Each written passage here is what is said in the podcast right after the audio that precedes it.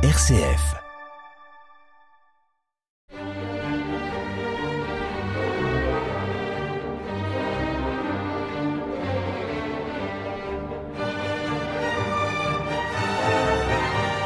Bonjour et bienvenue sur l'émission Les Pierres racontent.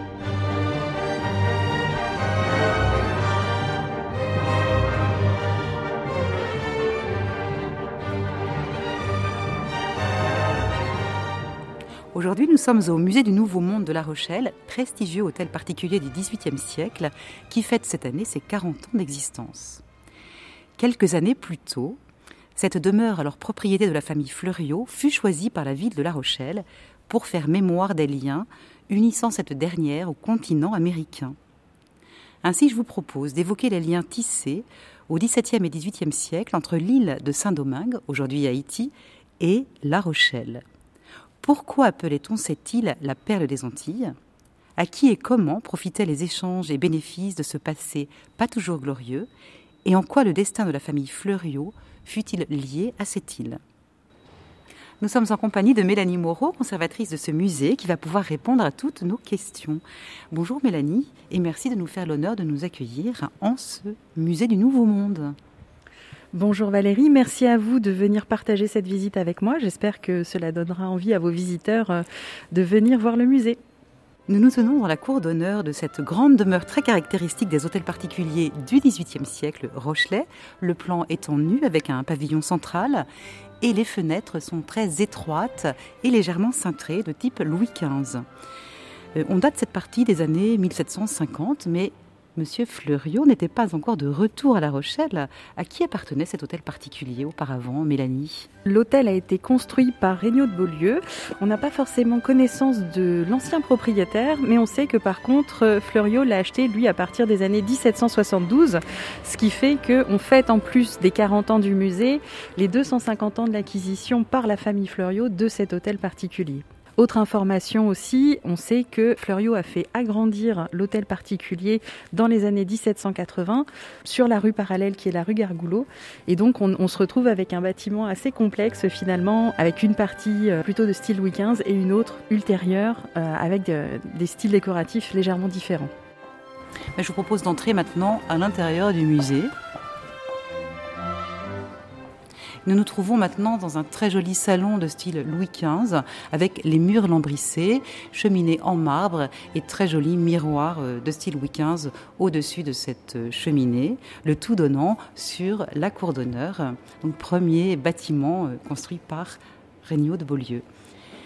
Dans ce salon, nous avons plusieurs tableaux, mais surtout, il y a une, carte très intéressante qui représente Saint-Domingue au XVIIe siècle. Donc Saint-Domingue, c'était la partie occidentale de l'île Hispaniola. Euh, quelle est cette île Hispaniola?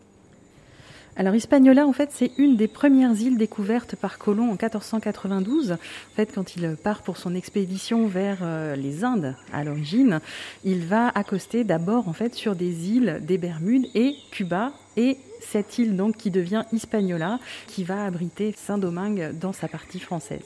Comment se présentait cette île euh, au moment de sa découverte, de par son climat, sa végétation? On imagine que c'était une île tropicale habitée par des populations autochtones qui euh, malheureusement ont été très vite euh, décimées, avec un paysage sans doute très surprenant pour les Espagnols qui ont découvert cette île. Donc, occupée par les Espagnols et puis bah, des Français aussi, euh, même des aventuriers de, de, tout poil, de toutes les nations, viendront peu à peu explorer cette île. Qu'est-ce qu'elle présentait de si intéressant? C'est essentiellement à partir euh, du XVIIe siècle hein, que les Français sont venus s'installer euh, sur l'île de Saint-Domingue. Et en fait, au-delà euh, des herbes ou des, des, produits exotiques qui pouvaient intéresser les commerçants, l'île bénéficiait aussi d'un climat et d'un paysage qui permettait la culture, par exemple, du tabac et plus tard de la canne à sucre. Et c'est ça aussi qui va intéresser grandement, notamment bah, les, les, aventuriers et, marchands rochelais qui vont venir s'installer à Saint-Domingue tout au long du XVIIe siècle et exploiter exploiter les terres aussi beaucoup au XVIIIe siècle. Et pourtant, euh, cette culture de la canne à sucre n'existait pas. Elle a été importée euh, d'Asie via les Canaries par euh, Christophe Colomb, je crois. Oui, la canne à sucre, hein, à l'instar de l'indigo, c'est une production importée, mais qui va beaucoup se plaire en fait dans les îles. On sait que euh, la culture de la canne à sucre s'est beaucoup développée euh, à Cuba aussi, mais ça a vraiment euh, très très bien fonctionné à Saint-Domingue, et c'est d'ailleurs bien pour ça qu'on parle de perle des Antilles au XVIIe et XVIIIe siècle, c'est parce que Saint-Domingue est alors l'île qui produit le plus de sucre grâce aux plantations de canne à sucre qui fleurissent sur, sur ces terres. Alors on reviendra hein, tout à l'heure euh, sur cette perle d'or. Et, mais j'ai ouï dire que les, Rochelais, ils étaient très précoces euh, dans leur euh, arrivée à Saint-Domingue, puisque déjà un premier bateau négrier, même le premier bateau négrier, aurait été envoyé à la fin du XVIe siècle, en 1595 Les premières traversées ont lieu assez tôt. C'est vraiment au XVIIe siècle hein, que ça s'épanouit et au XVIIIe siècle. Comme je vous disais, c'est vraiment au XVIIe siècle que les grandes familles rochelaises vont commencer à s'implanter en fait sur l'île et à instaurer euh, des circuits commerciaux. À la fin du XVIIe siècle, cette île appartenant à l'Espagne sera en partie cédée aux Français. Est-ce que vous savez dans quelles circonstances? Cette cession, en fait, c'est le fruit de négociations âpres lors du traité de Ryswick, en fait, à la fin du XVIIe siècle, suite auquel les Français ont récupéré la propriété de l'île. Donc, et c'est sous Colbert et Louis XIV que cette île euh, deviendra définitivement une colonie française importante et enrichissante euh, pour le Royaume de France. Oui, à côté de, cette carte de Saint-Domingue figure aussi une reproduction du tableau de Monsieur Fleuriot, le propriétaire de cet hôtel particulier. Cet aimé Benjamin Fleuriot, en fait, serait né à La Rochelle, mais ses parents étaient originaires de Châtellerault. C'était des marchands qui viennent s'établir à La Rochelle fin du XVIIe siècle. Est-ce que vous savez dans quelles circonstances? Alors, a priori, c'est une famille hein, qui euh, a fui les persécutions euh, suite à la promulgation de, euh, de l'édit de Nantes et qui est venue se réfugier donc en région bienveillante par rapport au protestantisme donc une famille protestante. Et puis un des oncles d'Aimé Benjamin, lui, partira pour les Antilles. Son oncle s'installe effectivement à Saint-Domingue et Aimé Benjamin euh, part le rejoindre euh, alors qu'il a 20 ans. Il va passer un certain nombre d'années euh, aux côtés de son oncle, avec qui il travaille et dont il hérite en fait en 1743. Et c'est à partir de ce moment en fait qu'il va développer sa plantation de Bellevue et qu'il va notamment faire fructifier ses gains jusqu'à s'enrichir et pouvoir rentrer ensuite à La Rochelle en 1755. Face à nous se trouve euh, ce magnifique euh, tableau de Vernet, enfin cette reproduction du tableau de Vernet, peint en 1762. Donc La Rochelle est devenue port colonial à cette époque-là. Et hum, qu'est-ce que nous voyons euh, sur ce tableau? En fait, toutes sortes de, marchandises, hein, du tabac dont vous parliez tout à l'heure, Mélanie, du café, de l'indigo, du sucre probablement, à toutes ces denrées précieuses débarquées sur le port de La Rochelle. Dans quelles circonstances a-t-il été peint ce tableau? Alors ici, hein, le tableau que nous possédons dans le musée, c'est euh, en fait une copie réalisée par Édouard Pinel euh, au 19e siècle, qui était alors euh, le premier conservateur du musée des beaux-arts, pour l'anecdote. Et donc il réalise cette copie du tableau de Vernet qui lui avait été commandé par Louis XV en 1753. En fait, Louis XV commande une série des ports français à Joseph Vernet et ce tableau montrant le port de La Rochelle en 1762 s'inscrit en fait dans cette série. L'original est actuellement conservé au musée de la Marine à Paris et nous, on a la chance d'en avoir une copie très fidèle, donc réalisée par, euh, par Pinel au XIXe siècle. Je vous invite maintenant à emprunter l'escalier pour accéder à la partie nord et Louis XVI hein, de cet hôtel particulier. Ben, ce magnifique escalier euh, en fer forgé et en pierre nous permet d'accéder à une enfilade euh, de plusieurs salons. Nous sommes dans celui du milieu lui de style Louis XVI, avec ses fenêtres plein cintre, euh, très sobre. Hein. Les décors sont vraiment euh, style Louis XVI, avec des lignes euh, très strictes et un décor très simple. Nous sommes surtout attirés par cette, ce magnifique objet, cette arme qu'on dit d'apparat, en plein milieu de la pièce, et qui est donc de style Louis XVI, avec son, son manche en, argent massif. Et puis sur cette grande lame, nous pouvons lire euh, le juste Andris, Macaque et Mafouk. Alors qui est cette personne? Andris Makai Mafouk, le juste de Kabinde, c'est en fait euh, à la fois le premier ministre et le courtier royal dans le commerce des, esclaves pour le royaume de Loango, donc euh, situé dans le nord de l'Angola. Euh, c'est un personnage extrêmement important puisque c'est lui en fait qui va interagir avec les capitaines de navires négriers pour répondre à la forte demande qui se développe au XVIIe et XVIIIe siècle sur euh, le besoin euh, en main-d'œuvre et donc en esclaves. Cette pièce en argent massif donc est particulièrement intéressante parce qu'au-delà d'une forme un peu étonnante que vous avez mentionnée, elle est aussi extrêmement chargée d'histoire. On sait que c'est une pièce qui a été fabriquée à La Rochelle puisqu'on a le, le, poinçon qui permet d'identifier le lieu de fabrication. On sait qu'elle a été fabriquée aussi à la fin du XVIIIe siècle, vers 1775-1777, puisque là aussi euh, les poinçons, les lettres de jurande permettent de euh, circonscrire, on va dire, la période de, fabrication. Et on retrouve des mentions de ce personnage dans les ouvrages de Louis de Grandpré, notamment, qui évoquent les relations avec certains royaumes africains, et notamment la façon dont les armateurs et les capitaines de navires pouvaient se fournir en esclaves avant de traverser l'Atlantique et d'aller euh, les vendre dans les îles. Ce serait l'armateur Garéché qui aura offert cette arme euh, à ce courtier alors, on le suppose, oui, en effet. Euh, en fait, il y a les recherches hein, qui ont été menées euh, par Annick Notaire autour de cette arme ont permis de supposer, on n'en est pas totalement certain, mais quand même, il y a de nombreux indices qui laissent à penser que ce serait le capitaine Le Seine qui aurait offert cette arme au nom de Garéché, en fait, en remerciement pour l'arbitrage favorable lors d'un conflit avec des capitaines bordelais et havrais. Donc euh, ça témoigne aussi hein, de la complexité des relations avec les royaumes africains qui sont fournisseurs euh, d'esclaves, mais aussi de la concurrence entre ports négriers. Et quels étaient les autres dangers encourus lorsque les navires euh, arrivaient sur la côte d'Angola après quelques semaines de voyage pour acheter ces esclaves? Alors, il y a effectivement les dangers propres à la navigation, puisqu'à l'époque, ça reste malgré tout une, entreprise euh, mouvementée. Et ensuite, il y a les confrontations avec euh, les tribus ou les royaumes locaux qui pouvaient parfois tourner euh, à la violence pour des questions de concurrence, pour des questions aussi bah, de, radia qui, qui pouvaient dévaster certains villages. Donc, c'était des opérations compliquées et très risquées. La Rochelle a pris une part euh, très importante hein, dans ce trafic euh, triangulaire ou négrier. C'était le deuxième port de France après Nantes avec 427 euh, départs. Est-ce que vous avez une idée de la proportion de, ces voyages par rapport aux autres expéditions? Euh, ça occupe une, grande place dans le trafic euh, maritime à l'époque. J'aurais pas de chiffres précis à vous donner, mais c'est vrai qu'en particulier au 18e, il y a énormément de, navires qui sont armés pour participer à ce commerce triangulaire. Alors certes, La Rochelle est loin derrière Nantes, mais avec 427, 427 pardon, expéditions, elle est devant Bordeaux, en tout cas. Jusque assez loin dans le XVIIIe siècle, avant d'être euh, d'être supplanté par Bordeaux, sans pour autant que ça nuise à son enrichissement. Donc euh, ça représente des volumes quand même très importants de, euh, trafic. On parle de 150 000 esclaves hein, qui auraient été déportés par l'intermédiaire des, des Rochelais. Combien de temps dure ce voyage triangulaire?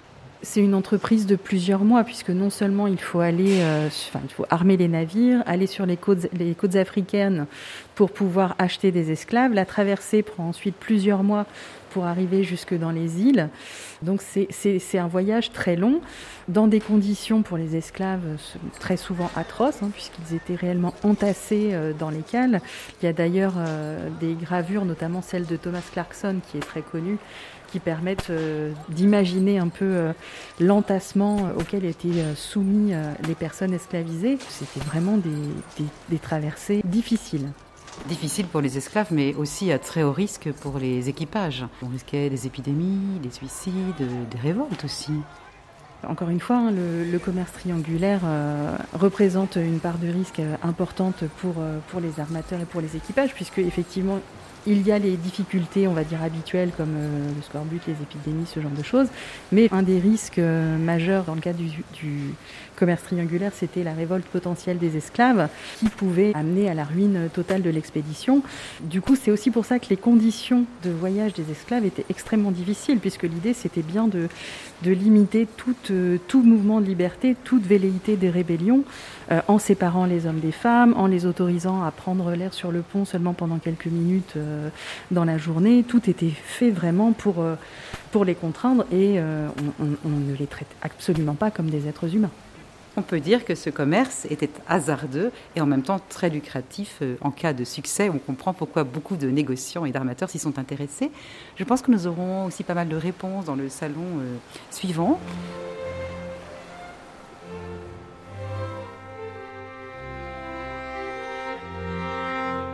Alors, ce salon, c'est un très joli, un bijou de style Louis XV. Alors, étonnant dans cette partie Louis XVI, on peut croire que ben, Florio il s'est amusé finalement. Il a retrouvé des décorations Louis XV qu'il a installées dans une partie Louis XVI, peut-être par goût, par souci d'économie, nul ne le sait vraiment.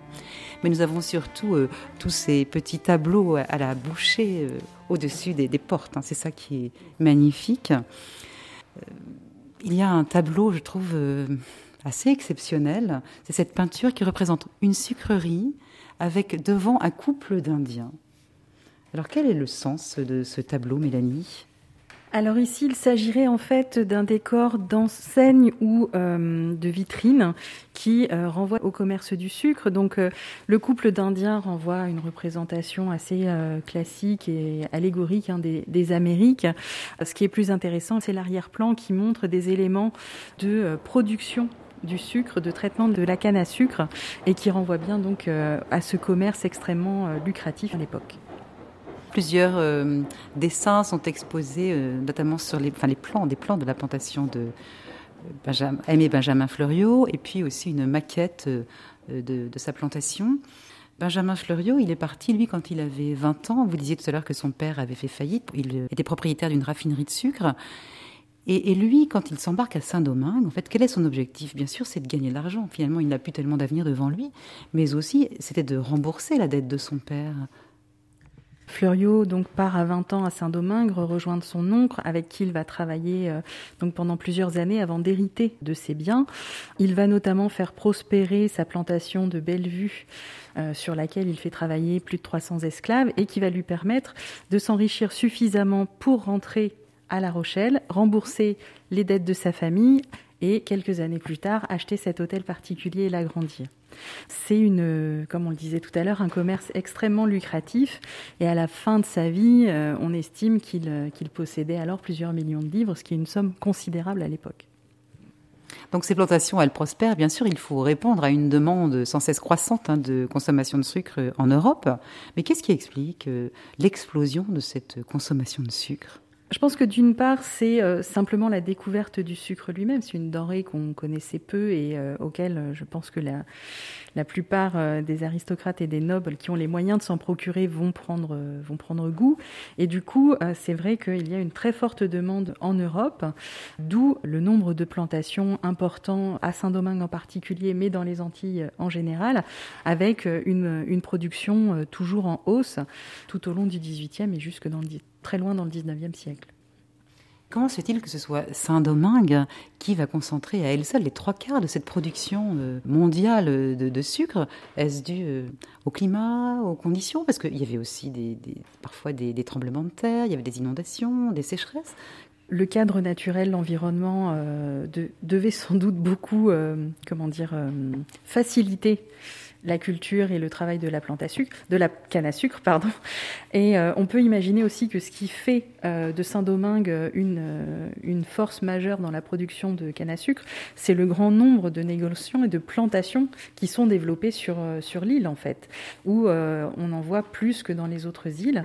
Et du coup, avec notamment aussi bah, énormément d'esclaves qui sont amenés pour travailler sur, sur ces plantations, à certains moments, la population des esclaves est euh, sans doute au moins 4 à 5 fois plus importante que euh, la population blanche ou mulâtre. Donc ça représente une force de travail extrêmement importante qui est utilisée sur ces plantations et qui va permettre donc de produire des quantités très importantes de sucre de canne il y a une, toute, euh, une pièce tout à fait exceptionnelle dans, dans, ce musée, c'est ce saladier aux esclaves en porcelaine de Nevers.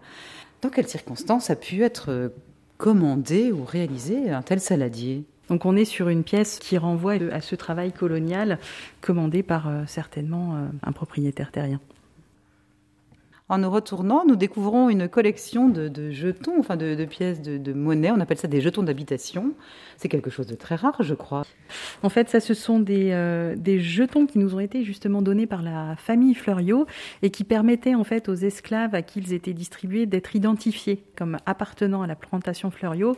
Ça leur évitait d'être suspectés de marronnage, par exemple, quand ils devaient quitter la propriété.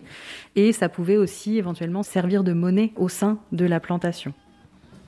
Et à côté, un tableau, enfin moi qui me plaît beaucoup. On voit des, des Africains, des, Noirs, hein, qui, avec des torches, qui sont en train de danser, et puis euh, ben, au milieu de, de, forêt, de végétation, avec un fond bleu, et il fait noir.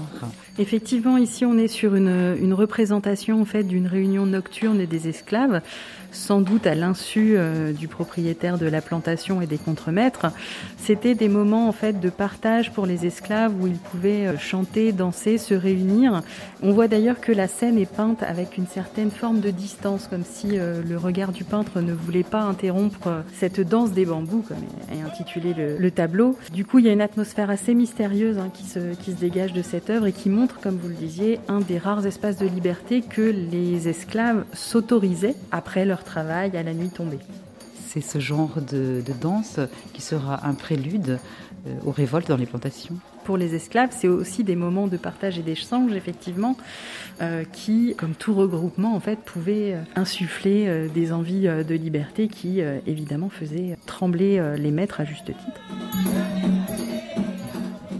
Nous accédons maintenant au, plus joli hein, salon Louis XVI, hein, décoré par Monsieur Fleuriot. Euh, donc bah, ce salon qui est vaste, raffiné, euh, montre bien euh, comment ce monsieur Fleuriot est devenu un homme riche, attaché à la culture et à l'esthétisme après ses 27 années passées sur les plantations. Donc lui, il revient dans les années 1752. La première chose qu'il va faire, c'est d'adopter les codes bourgeois. Enfin, c'est d'abord rembourser la, dette de son père, hein, puisque c'était vraiment une question d'honneur pour lui. Puis il va acheter un certain nombre de terres, de maisons. Il va se marier avec une fille de négociant, il aura des enfants et surtout il va s'acheter la savonnette à vilain. Qu'est-ce que c'est la savonnette à vilain? En fait, c'est euh, une façon de, dire hein, qu'il s'achète euh, des charges euh, nobles, en fait. Et, et, effectivement, en 1776, il se fait anoblir, ce qui, comme vous dites, est la consécration pour lui après être rentré en France. Et derrière nous, le soi-disant bureau de travail de Monsieur Fleuriot de Bellevue, maintenant, euh, avec euh, ces tapisseries qui datent directement euh, du XVIIIe siècle et surtout ces magnifiques commodes en bois de porc. En 1787, notre ami Fleuriot va mourir, juste quatre ans avant les révoltes de Saint-Domingue.